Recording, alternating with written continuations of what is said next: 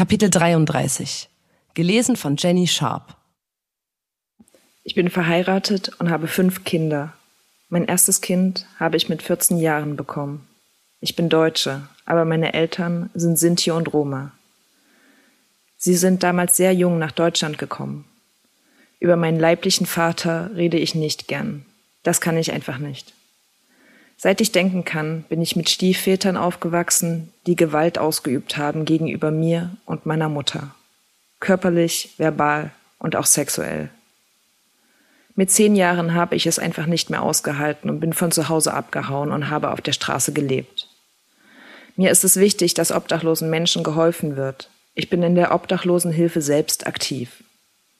Wenn man einem obdachlosen Menschen Geld gibt, dann fragt man nicht danach, wofür er oder sie es ausgibt.